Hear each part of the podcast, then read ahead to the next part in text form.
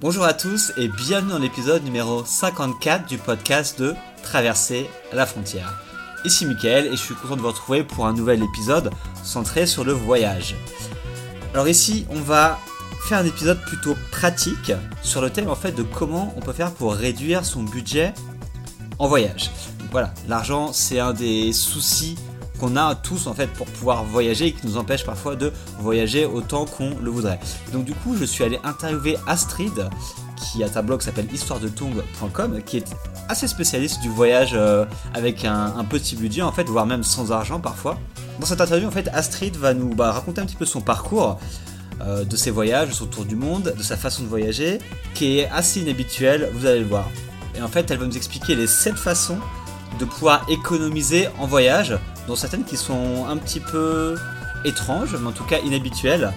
Et vous verrez qu'elle va nous parler de brocante, elle va nous parler de, faire du stop en Malaisie, elle va nous parler de chien de traîneau au Québec, d'un repas de Noël récupéré dans les poubelles en Italie, près de Rome, ou même euh, faire du couchsurfing dans un van. Enfin voilà, il y a pas mal de choses. Vous allez comprendre un petit peu tout ça dans quelques minutes. Et à la fin, vous allez voir, on philosophe un petit peu sur à savoir si la chance a quelque chose à voir avec le voyage.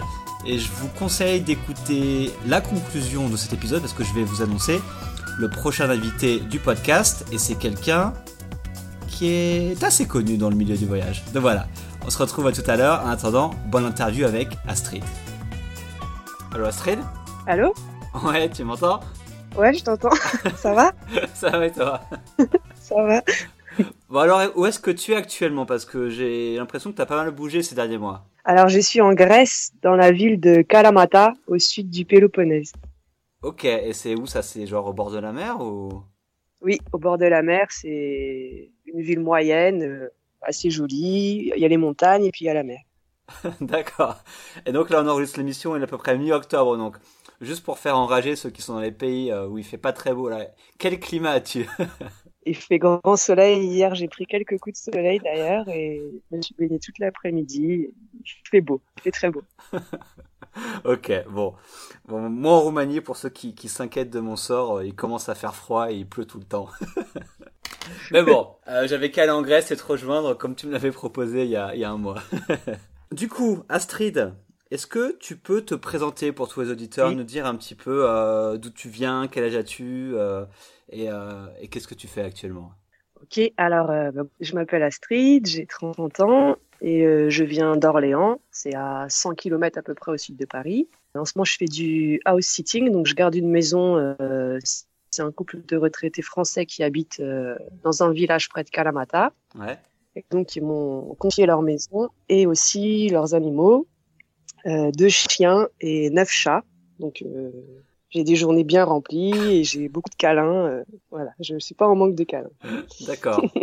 et du coup, et à part le sitting, tu genre tu bosses ou tu fais tu fais autre chose ou pas? J'essaie de rattraper un peu de retard sur mon blog des, des petites histoires que j'avais envie de raconter puis que j'avais pas pris le temps. Et puis j'héberge aussi des, des couchsurfers ou des voyageurs qui passent dans le coin. Ok. voilà, ben je vois, je vois du monde et puis j'écris. En gros. D'accord, ok. Bon alors toi, tu as déjà pas mal voyagé, euh, tu as un blog juste sur le voyage, donc, euh, donc moi j'ai vu tous les voyages que tu as fait. Est-ce que tu pourrais nous, nous dire un petit peu quand est-ce que tu as commencé à voyager et euh, où est-ce que tu as pu aller un petit peu ces dernières années? Euh, bah, J'ai commencé à voyager, j'étais jeune. Dès que, dès que j'ai eu 18 ans, je suis partie en Afrique. Et puis ça m'a ça m'a donné le virus et j'ai continué année après année. Et puis j'ai décidé de de quitter mon emploi et, euh, et puis mon logement pour faire le tour du monde. là, ça fait trois ans que je, que je vis sur les routes. D'accord. Premières années, surtout en stop, on va dire, même si j'ai quand même pris euh, des bus et des avions. Et puis là, cette dernière année, j'étais en van et je suis resté en Europe euh, au volant de mon petit van. D'accord. Et donc, depuis trois ans, t'es allé où T'es allé en Amérique T'es allé en Asie Qu'est-ce que quel pays t'as fait? Oui, j'étais en Amérique et puis en Asie et en Afrique. Mais en fait, euh, donc ça c'était sur les deux premières années. Et en fait, ça s'est avéré être euh, beaucoup trop rapide. Ouais. Et puis du coup, je poursuis euh, de façon bien plus lente aujourd'hui et, et j'apprécie beaucoup plus de, de prendre mon temps et de creuser un peu plus, quoi. Ouais, d'accord. Et quand tu parles de voyage rapide et voyage lent, c'est quoi C'est quel ordre d'idée? Ça se compte en jours, en mois, en années? Généralement, comment Comment tu as transitionné un petit peu ce, ce type de voyage? En fait, au début, j'ai pensé partir que pour un an déjà, donc j'ai bah, un peu tracé pour euh, pour voir le maximum. Et puis en fait, je me suis aperçu que voilà, j'ai essayé de voir beaucoup et finalement, je suis passée aussi à côté d'énormément de, choses. Et du coup, bah là, les derniers mois, j'étais en Scandinavie, je me suis posé quelques mois. Là, je me pose trois quatre mois en Grèce et puis euh, du coup, j'ai le temps d'apprendre un peu de vocabulaire, de faire des, des connaissances euh, que je peux revoir un peu plus souvent, de, de, voilà, de prendre plus de temps, quoi. Ouais, d'accord. Et tu penses que c'est, enfin, tu préfères du coup cette, cette façon de voyager qui est beaucoup plus lente ou? Euh, bah pour cette année, c'était bien parce que c'est moins fatigant. Après, euh, ça me manque quand même de. Moi, j'aime bien rouler et je pense que l'année prochaine, je vais, je vais refaire du stop et peut-être ravancer. Un peut-être un compromis entre les deux, en fait, moins vite, mais moins vite que les premières années, mais peut-être un peu plus que cette année. D'accord. on verra. Je, je sais jamais trop. c'est jamais clair en fait ce que je dis. Ah, parce que attends, tu m'avais pas dit que justement tu voulais faire un, tu voulais pas aller en Asie en stop ou un truc comme ça? Je me souviens plus exactement. Si. Alors voilà, l'année prochaine, euh, avec un ami, on voudrait aller en Asie et euh, bon, on n'est pas tout à fait d'accord sur euh, est-ce qu'on y va en avion et on rentre en stop? Moi, j'aimerais plutôt y aller en stop. D'ailleurs, je pense qu'il va écouter le podcast. José, s'il te plaît, est-ce qu'on peut y aller par la route? Le message est passé. ok, donc euh, peut-être le stop alors. Donc voilà, ce sera peut-être le stop. Et dans tous les cas, on en fera sur place. Et euh, je le dirai sur mon blog quand on aura euh, pris la décision. Ok, ça marche. Moi, je voulais vraiment t'interviewer, Astrid, parce que sur ton blog, en fait, je suis découvert grâce à un article que tu as écrit qui s'appelle Voyager sans argent, si le titre est correct où justement tu, tu parlais de comment tu arrivais à voyager euh, depuis des années en fait avec un, très petit budget et tu dépensais très peu d'argent, que ce soit en transport, en logement, en activité, en nourriture, etc. etc. Et, je voulais qu'on aborde ensemble du coup euh, cette thématique-là, euh, parce que tu m'avais dit en fait sur Skype que arrêter de dépenser, ça voulait dire qu'on voyageait plus. Est-ce que tu peux juste élaborer un petit peu sur ça? Bah, en fait, comme je disais tout à l'heure, je pensais partir pour un an et du coup la première année j'ai pas mal dépensé, mais euh, il restait un tout petit peu des économies que j'avais que j'avais mis de côté et mhm. je me suis dit non, je voudrais continuer de voyager, mais comme j'avais pas l'intention de reprendre un emploi, en tout cas pas tout de suite, je me suis dit ah si je si je dépense euh, très très peu, je vais pouvoir garder, je vais pouvoir continuer euh, beaucoup plus longtemps. Mhm. Et du coup, euh, bah, j'ai complètement changé ma façon de, de voyager, de me nourrir, de me déplacer, etc. Puis j'ai commencé aussi à faire du glanage, à jouer un peu de musique dans la rue, etc. Pour euh, faire durer le plaisir, on va dire. Et pour l'instant, ça continue, donc. Euh... ok, bah c'est bien. Donc du coup, ce, ce changement de, de, de, type de voyage ou de façon de voyager a été, a été bénéfique pour toi parce que tu peux voyager beaucoup plus longtemps, quoi. Oui, tout à fait. Et puis faire des rencontres aussi que j'aurais pas pu faire. Euh, parce que plus on essaie de se débrouiller par soi-même et plus, euh, plus ça crée des interactions, plus ça, ça ouvre des portes qu'on n'aurait jamais poussées euh, dans un cadre plus classique. Tu aurais un exemple de ça? D'une rencontre que tu n'aurais pas, d'une, rencontre que tu pas bah, le stop. faire? Le stop. Voilà, le stop, c'est vraiment euh, l'exemple par excellence. Euh, c'est sûr qu'on fait pas les mêmes rencontres quand, quand on est au bord de la route et qu'on monte dans les voitures de personnes qu'on connaît pas et qu'on n'aurait jamais pu rencontrer. que si on prend un bus quoi. Même si j'adore prendre le bus et les trains particulièrement, mais c'est pas le même c'est pas le même degré de rencontre avec les habitants. Quoi. Ouais, ouais c'est sûr. Ok, donc on a listé pour ce podcast cette façons euh, d'économiser, on va dire, sur son budget en voyage, basé sur tes expériences. Et donc du coup, on va essayer de les, de les voir une par une ensemble. Donc la première, est-ce qui, dont tu m'as parlé, c'est que c'est qu'en fait, tu peux commencer à économiser de l'argent, on va dire, avant de partir. Et tu m'as dit qu'en fait, tu t'étais mise à, à vendre tous tes objets ou quelque chose comme ça. Est-ce que tu me peux parler un petit peu de, de ce que tu as fait pour économiser avant de partir en voyage? Oui, alors j'ai bah, vendu toutes mes affaires, euh, mes meubles, euh, ma vieille voiture, euh, tout ce que j'avais en fait dans ma chambre. La voiture n'était pas dans la chambre, bien et, ça, ça a fait un peu de rentrée d'argent et je me suis dit non, il faut vraiment que je vende tout. Donc même des t-shirts, 1 euro, 2 euros, je vendais sur Internet. Et euh, j'avais beaucoup d'amis qui souhaitaient participer aussi euh, à mon tour du monde, souhaitaient euh, me soutenir. Et du coup, ils se sont dit ah comme on peut pas donner trop d'argent, euh, on n'a qu'à donner tout ce qu'on n'utilise pas chez nous. Et du coup, tous ils se sont mis à me faire des cartons et des cartons de de chaussures, de bouquins, de vaisselle, etc. Donc euh, après j'ai eu tout un travail de voilà d'organisation, de, faire les cartons qui allaient bien ensemble, prendre les objets en photo un par un, les mettre en ligne, aller à la poste tous les jours pour euh, envoyer les colis, etc. Et euh, ça a financé une bonne partie de, du voyage. Je les remercie au passage pour leur soutien. Et tu sais, tu as pu, as pu gagner, entre guillemets, combien d'argent à peu près en revendant tous tes objets, en revendant les objets de tes amis? Ça a dû faire dans les 4000. D'accord. Donc quand t'es parti en tour du monde, en gros, t'avais t'avais plus rien, quoi. Enfin, t'avais plus de chez toi, t'avais plus trop d'objets ou. Euh? J'avais conservé, euh, j'ai conservé d'ailleurs tout ce qui était des albums photos, euh, des choses personnelles, quoi, des souvenirs, des choses comme ça qui sont euh, la moitié chez ma maman, la moitié chez mon papy. Et les pauvres, ça fait trois ans que je leur dis oui, oui, oui, je vais reprendre ça dès que je rentre, et puis je me fais pas. Donc, voilà, il me reste quand même, voilà, j'ai quelques affaires auxquelles je tenais. D'accord, on est tous un peu comme ça. Moi aussi, j'ai quelques, euh, quelques affaires chez ma mère euh, qui traînent depuis, euh, depuis 4 ans. et du coup, pour ceux qui, qui souhaiteraient justement partir et qui n'ont pas forcément d'argent et qui envisageraient de vendre des choses, quels conseils tu pourrais leur donner Quel type d'objet vendre Enfin, ou qu'est-ce qu'il faut garder, pas garder Tout se vend. ok. Tout se vend. Et la première des choses. Après, faut, voilà, faut pas hésiter. Si c'est c'est sûr que si on veut pas vendre un bouquin à 50 centimes, euh, voilà, il faut, faut faire des croix sur le prix réel des objets. Hein, mais tout souvent, les brocantes, je faisais des brocantes euh, deux fois par semaine. Ouais. enfin voilà, il y a, y a quand même moyen de. Et puis j'ai arrêté tout ce qui était les sorties. J'ai déménagé dans une toute petite chambre pour euh, pas payer de loyer. J'ai commencé à faire du glanage aussi en France pour euh, arrêter les dépenses de, de, nourriture parce que je travaillais à mi-temps, donc c'était pas, je gagnais pas énormément.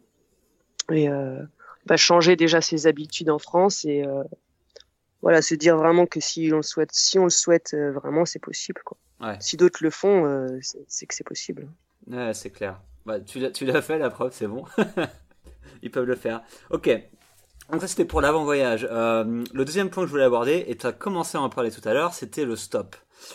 Parce que, mine de rien, quand tu fais du stop, donc tu m'as dit que tu avais voyagé avec des, plutôt en avion, en bus, etc. avant, et à un moment tu es passé en stop, c'est ça?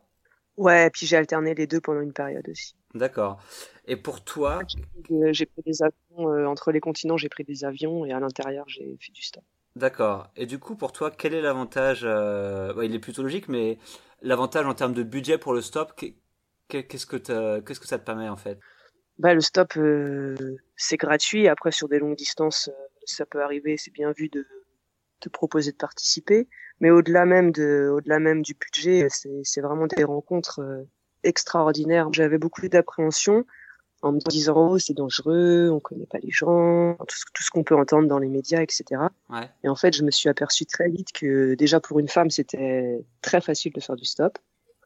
Qu'il y avait pas, que j'ai pas eu de grosses galères, de, enfin voilà, ça a été facile. Et puis euh, surtout que les, les, conducteurs tous me prenaient sous leur aile, que ce soit femme comme homme, euh, me déposer, euh, m'offrir un petit café. Enfin voilà, c'est vraiment. Euh, j'ai fait des rencontres euh, magnifiques et touchantes et ça a été un beau cadeau de que j'ai reçu durant ce voyage.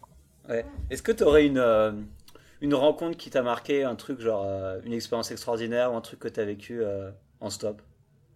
Ouais, je pense un gars particulièrement qui s'appelait Baye Ouais. Euh, un Sénégalais qui m'a récupéré au milieu du Sahara occidental. Okay. Au milieu de rien, il y avait que du sable, du sable, du sable. Et le mec m'a emmené jusqu'à Nouakchott. On a fait trois jours de route ensemble dans, dans son petit van. Trois jours? Et euh, bah, voilà, on a... trois jours, eh ben, il roulait lentement. Il, le van était bien plein. Ok. Et, euh, et ouais, ça a été trois jours extraordinaires euh, dans les dunes, etc. Ça a été magique. Mais il devait y aller à Nouakchott ou il t'a emmené juste toi? Non, non, il descendait à Dakar en fait. Il m'a même proposé de descendre plus bas, mais je, je voulais aller à Nouakchott, donc je, je me suis arrêtée. Mais c'est voilà, ça a été euh... quand on reste plusieurs jours, euh, même avec des routiers, ça m'est arrivé plusieurs fois de dormir dans les dans les camions. Et au début, j'avais beaucoup d'appréhension en me disant oh là là, mais qu'est-ce qu'ils attendent de moi? Euh, Est-ce qu'il va pas se passer quelque chose dans la nuit? Ouais. Et tous, euh, ça m'est arrivé une dizaine de fois. Tous, ils ont été des gentlemen à sortir pour que je puisse me changer sans même que je demande quoi que ce soit, à proposer dix fois si tu veux faire pipi, tu me le dis. voilà, ils m'ont traité comme une princesse et j'ai eu une grande chance de les de les avoir rencontrés. Ouais. Et du coup, c'est plus simple parce que en, étant une fille, tu penses que c'est plus simple qu'en étant un garçon de faire du stop ou, ou pas? Enfin. Je pense que ça effraie moins euh, certains conducteurs. Il y a eu beaucoup de femmes qui se sont hâtées et qui m'ont dit euh, Oh, vous êtes la première euh, autostoppeuse que je prends. Alors je demandais mais pourquoi Ah ben on sait jamais, mais quand je vous ai vu, ma petite, et je ne pouvais pas vous laisser comme ça, on sait jamais, au moins avec moi vous êtes en sécurité.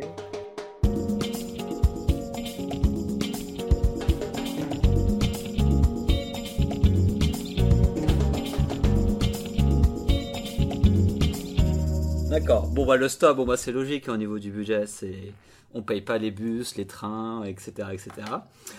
Le troisième euh, point que je voulais aborder, c'était les activités. Donc les activités, euh, ça représente, euh, ça peut représenter plein de choses. Ça peut être des, visites, ça peut être des randonnées, etc., etc.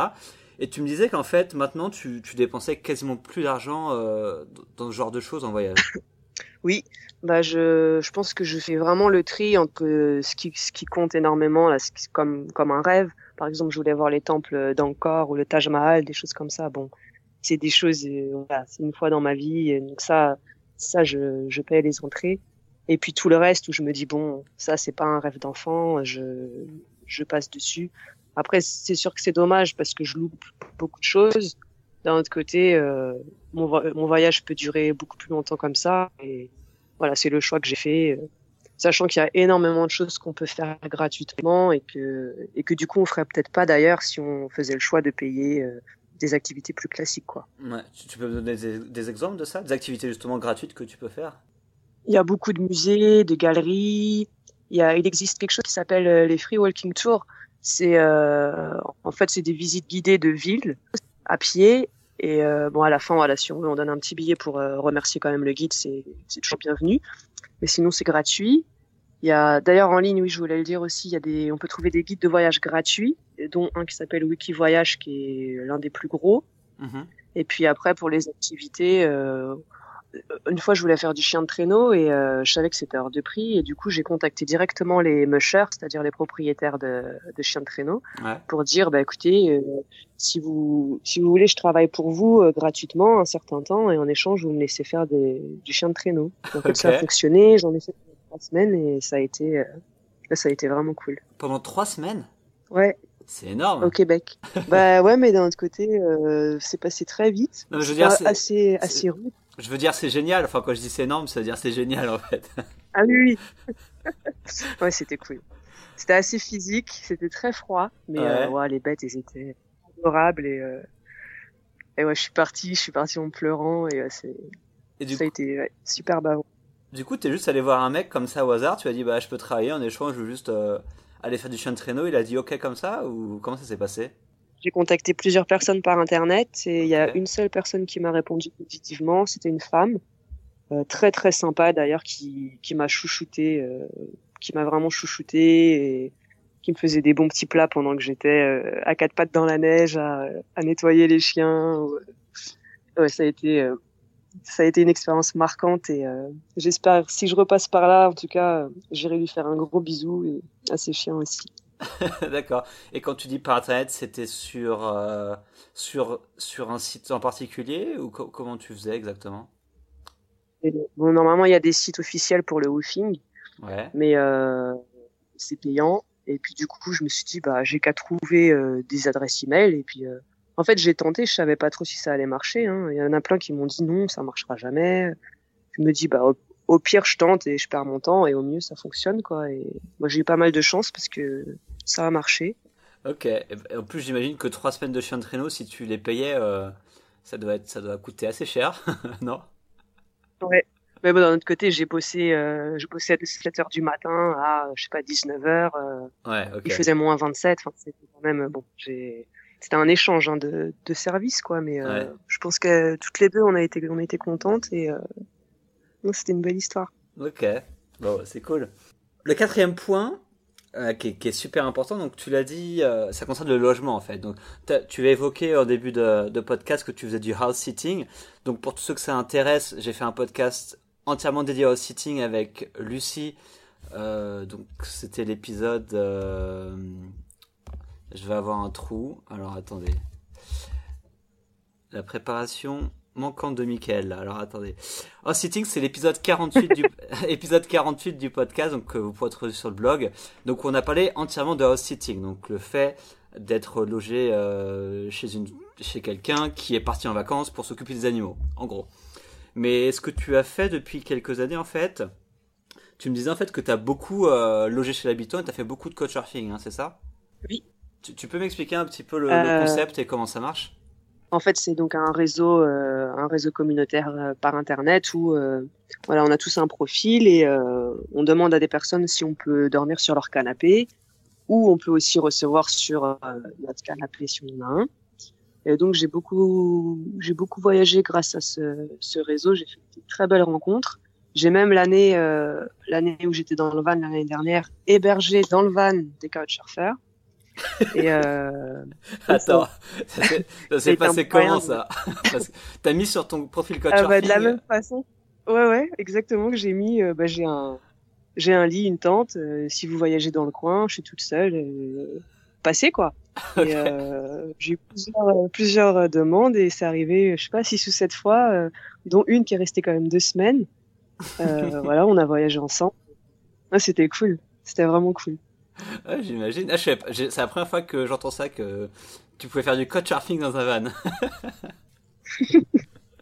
ouais, du coup, les, les, voyageurs, ils apprécient en plus parce que c'est vrai que c'est peu commun et c'est s'ils ont pas de van, c'est l'opportunité aussi de découvrir, euh, de découvrir ça. Et puis moi, j'étais contente de pouvoir héberger à mon tour parce que c'est vrai que j'en ai beaucoup profité au début et euh, c'est toujours sympa quand on peut rendre à d'autres euh, un peu ce qu'on a reçu, quoi. Et...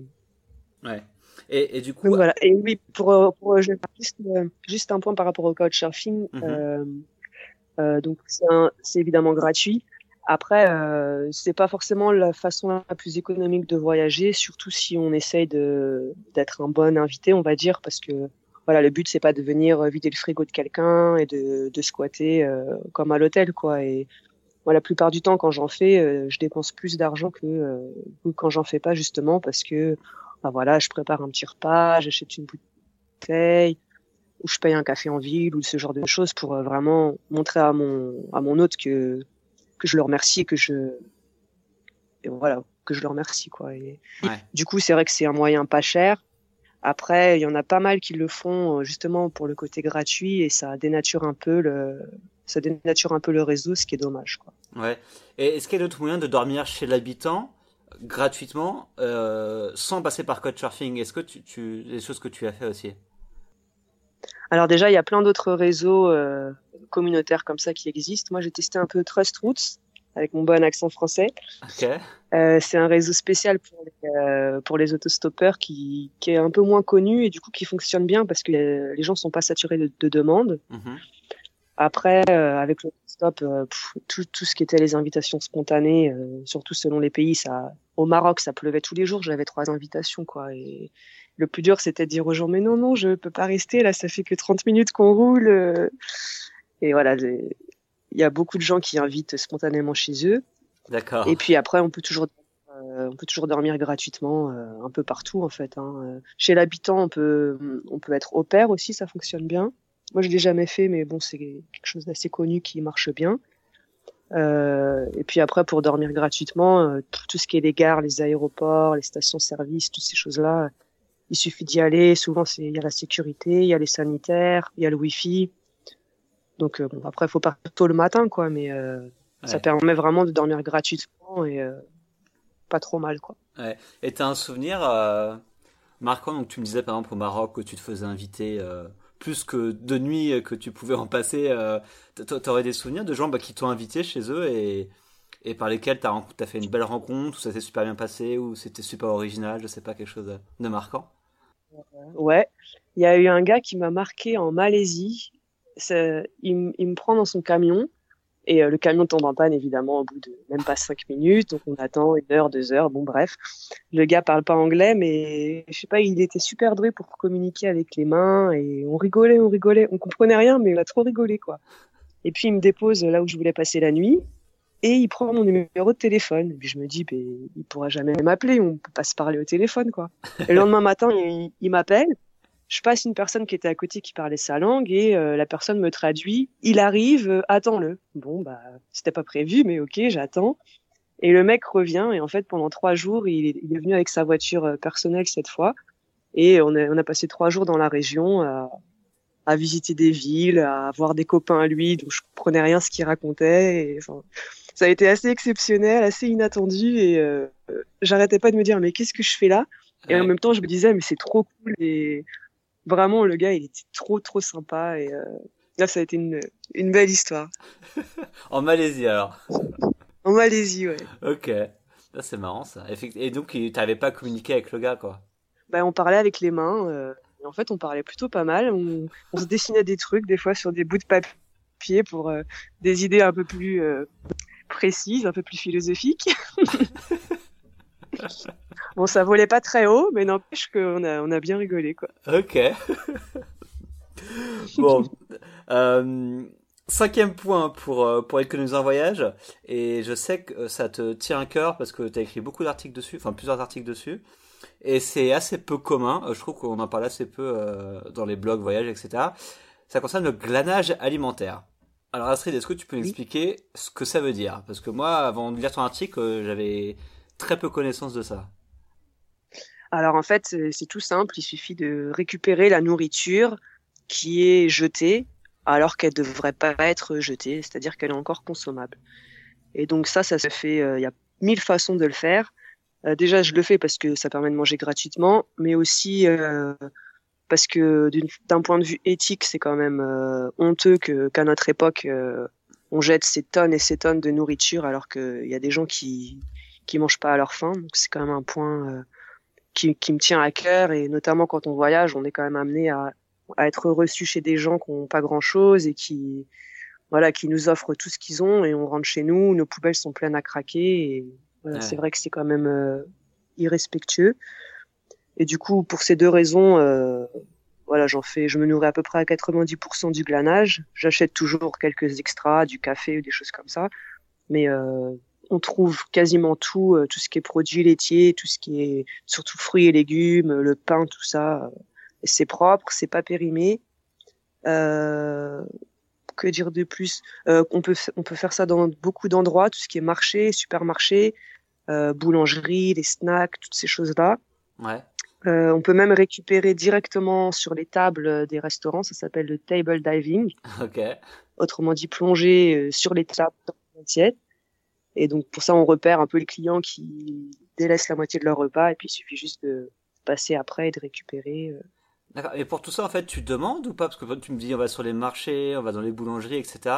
Tu, tu demandes ou tu te sers? Comment ça, ça se passe généralement? C'est compliqué. Souvent, ils mettent des cadenas, souvent ils détruisent, mais il y a quand même beaucoup, beaucoup d'endroits où il suffit d'ouvrir et de prendre. Après, voilà, le, quand même, la chose importante, c'est de laisser les lieux propres, c'est-à-dire que si on met des choses par terre, ben après on les remet dans la benne pour, euh, bah, pour, des, pour des questions de respect, hein, tout simplement. Euh, tout ce qui va être boulangerie, c'est, on peut trouver dans les poubelles. On peut aussi demander est-ce que vous jetez du pain ce soir? Si on est de passage en voyage, voilà, la plupart du temps, euh, les gens ils donnent sans aucun souci et euh, voilà, je dirais même qu'ils sont souvent contents de, pour une fois, pas mettre leur production euh, dans les poubelles. Ouais. Euh, ça dépend. Euh, pour ce qui est des restaurants, ça, ça fait un peu tâche. Donc c'est vrai que moi j'ai toujours un petit sac style sac congélation dans les poches qui est propre. Et si je vais faire du table diving, je remplis mon sac en deux secondes et puis je pars manger plus loin. Quoi. Okay. Ça gêne personne. Ok, ça va. Et tu me disais, attends, que tu, tu m'as raconté ça, que en Italie, tu avais récupéré des aliments pour Noël ou je sais pas trop quoi là. Tu, peux me redire euh, ce que c'était? Alors c'était il y, a, il y a deux ans, on était trois, on était en Italie, c'était juste avant Noël et on vivait dans un squat à peu près à 50 km de Rome. D'accord. Et euh, on fait les poubelles et tout d'un coup on se rend compte que juste avant Noël c'est genre le jackpot. Il y avait tous les fromages italiens, il y avait tout ce qui était les charcuteries italiennes, toutes ces choses là. Et on a même trouvé euh, de la levure, de la farine, etc. Et le mec qui était avec moi, c'était un ancien boulanger. Et du coup, il dit "Oh, on va construire euh, un four à pain." Alors moi je dis "Bah OK, mais tu sais faire." "Ouais ouais, t'inquiète." Et donc le gars euh, dans le squat commence à construire un four. Il nous fait du pain aux olives, aux tomates séchées. Et dedans après on se faisait nos sandwichs avec tout ce qu'on avait récupéré, les bons fromages et tout ça. Et en fait ça a été nos meilleurs repas depuis des mois alors que c'était issu des poubelles quoi. Ouais. C'était assez fou ce moment-là. Ouais, ce qu'on se rend pas compte c'est que euh c'est qu'en fait, on jette beaucoup de choses qui ont dépassé la date de, limite de consommation, je sais plus comment, mais qui sont quand même consommables. alors il y a voilà, alors il y a deux choses importantes à retenir, c'est que il faut faire la distinction entre la DLC, la date limite de consommation, uh-huh. et la DLUO, la date limite d'utilisation optimale. Okay. Pour ce qui est de la DLC, euh, généralement, faut la respecter. Après, il euh, faut voir un yaourt, euh, ça, se ça, ça, peut se manger plusieurs semaines après la date euh, limite, quoi. Uh-huh. Il faut faire preuve de bon sens. et bon, voilà, dans le doute, dans le doute, on mange pas, bien sûr. Et puis pour les autres produits, on les lave bien, on les fait bien cuire, il n'y a pas de souci. Et pour ce qui est de la date limite d'utilisation optimale, les seules, les, seules choses qui peuvent être altérées, ça va être des propriétés plus, euh, plus euh, gustatives, euh, comme par exemple, je sais pas moi, des lentilles. Euh, des lentilles, ça se périme pas. Les lentilles qu'on trouvera dans les poubelles, elles seront pas périmées quoi. Mm-hmm. Après, voilà, on les rince, on les fait cuire.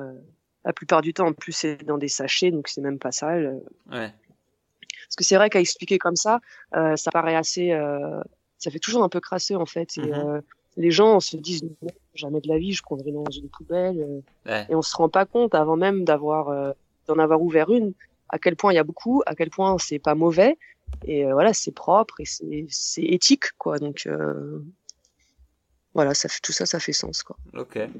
Ça marche. Bah, effectivement, c'est un truc que j'ai, je connaissais pas. Et en fait, en creusant le sujet, je me suis rendu compte que tu as plein de gens et plein de voyageurs qui le font et que c'est pas c'est pas si étrange que ça quoi. Et euh, ça permet de, de, de réduire un tout petit peu peut-être le gaspillage que, qui existe quoi.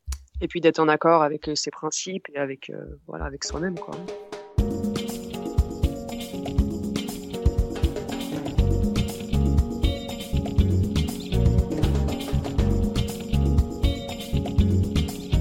Manière numéro 6 de d'économiser de l'argent, mais en tout cas, ici, ce serait plus pour gagner de l'argent parce que euh, tu m'as expliqué que tu faisais de l'accordéon pour, euh, pour gagner un petit peu d'argent de temps en temps.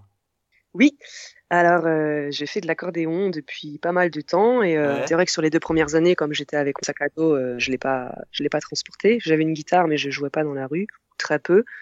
Et là, depuis que j'ai le van, voilà, je peux apporter à peu près tout ce que je veux.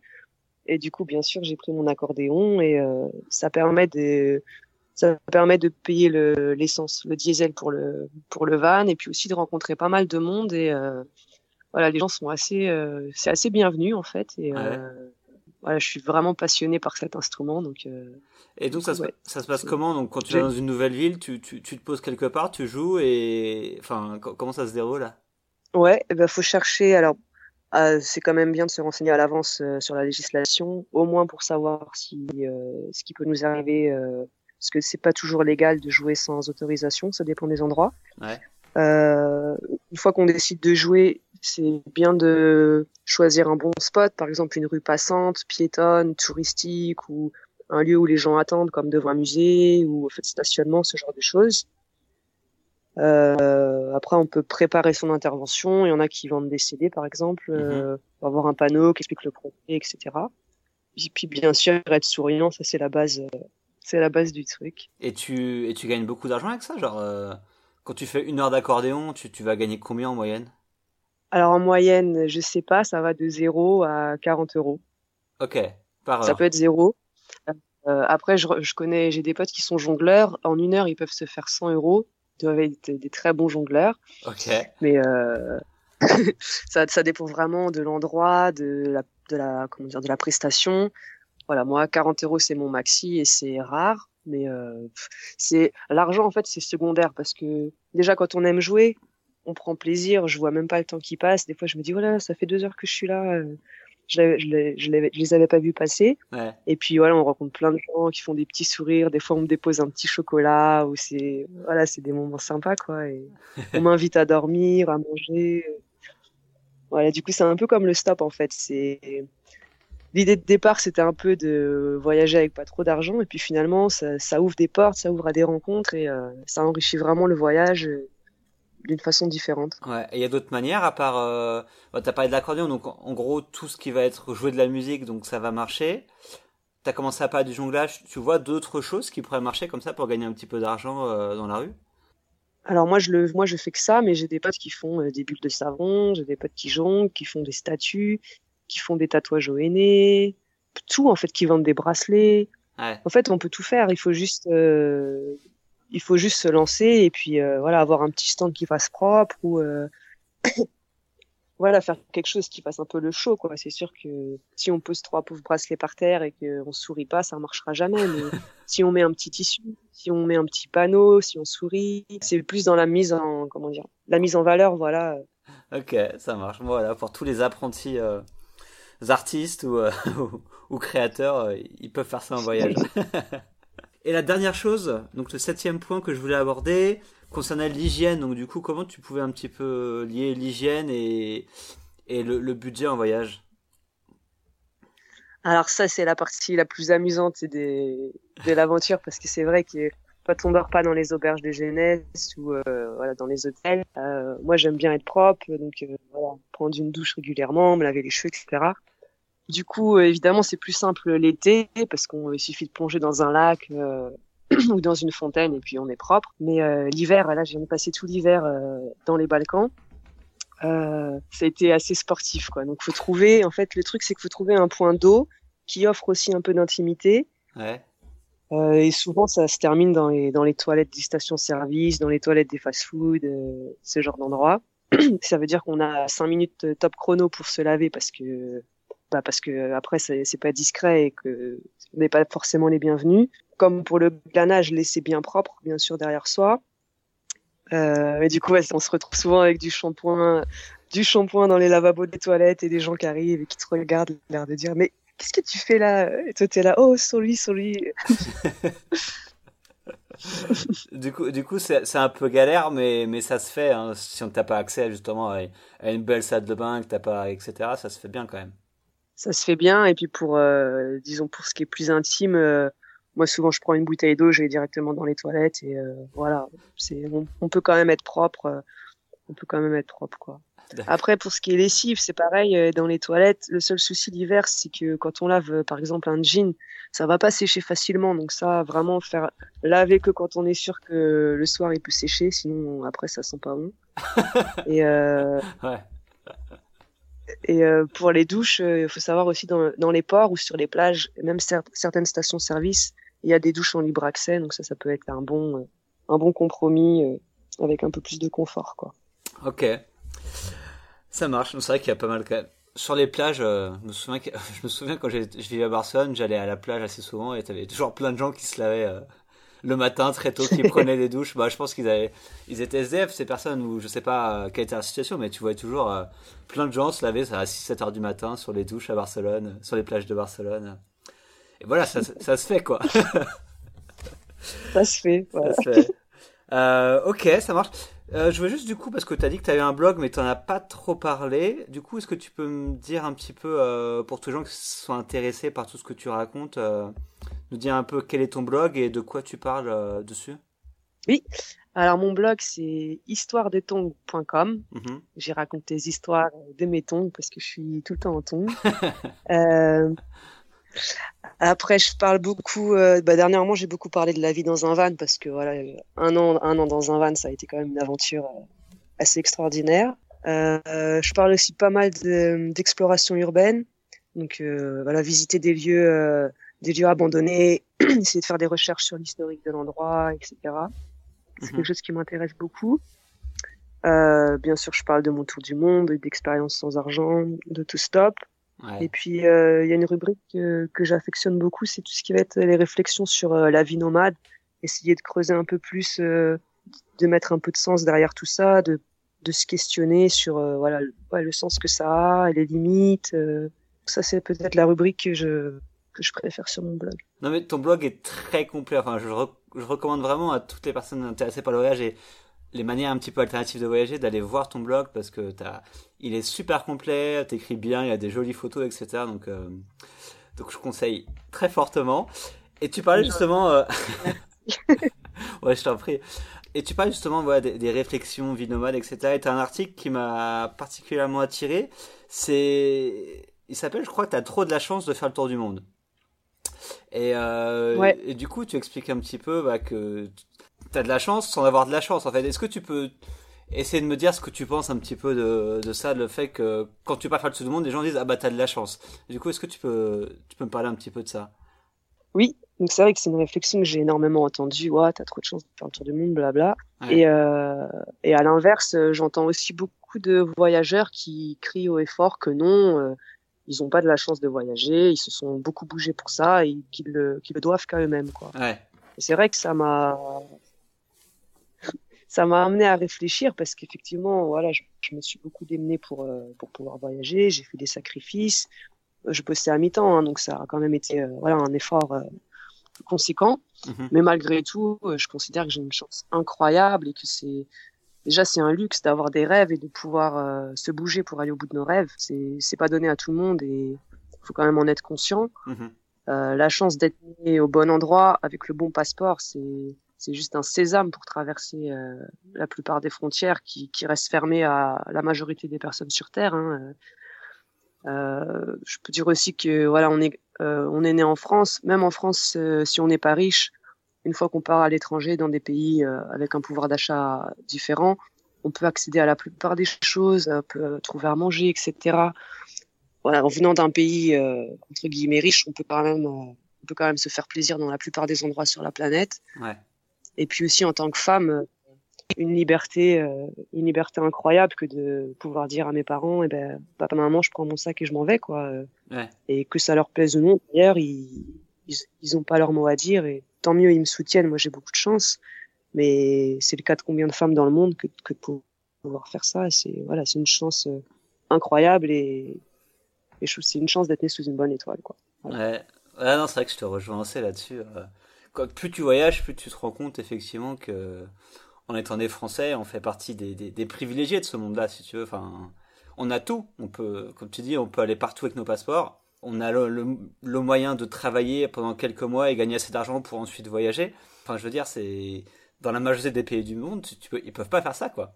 Moi, je me souviens de, je sais pas, que ce soit en, Indonésie, en Indonésie, Philippines, en Colombie, enfin, les gens, ils, ils, ils, ils, travaillent pendant des années, des années, juste pour pouvoir se payer un voyage dans le pays voisin, quoi. C'est, c'est, c'est assez dingue de s'en rendre compte. Des fois, juste pour se payer un passeport. Hein. Ah oui, parfois, juste avoir un passeport ou d'avoir un visa, c'est, très compliqué. Ouais.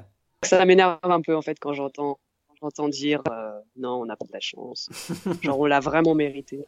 Ouais. On l'a pas tant mérité que ça. Et c'est vrai que c'est, c'est même des fois un peu gênant parce que, euh, enfin, un peu gênant, un peu. Euh, ouais, ça fait de la peine, quoi, parce que tu t'es reçu chez des gens qui t'accueillent comme, comme un prince, comme une princesse.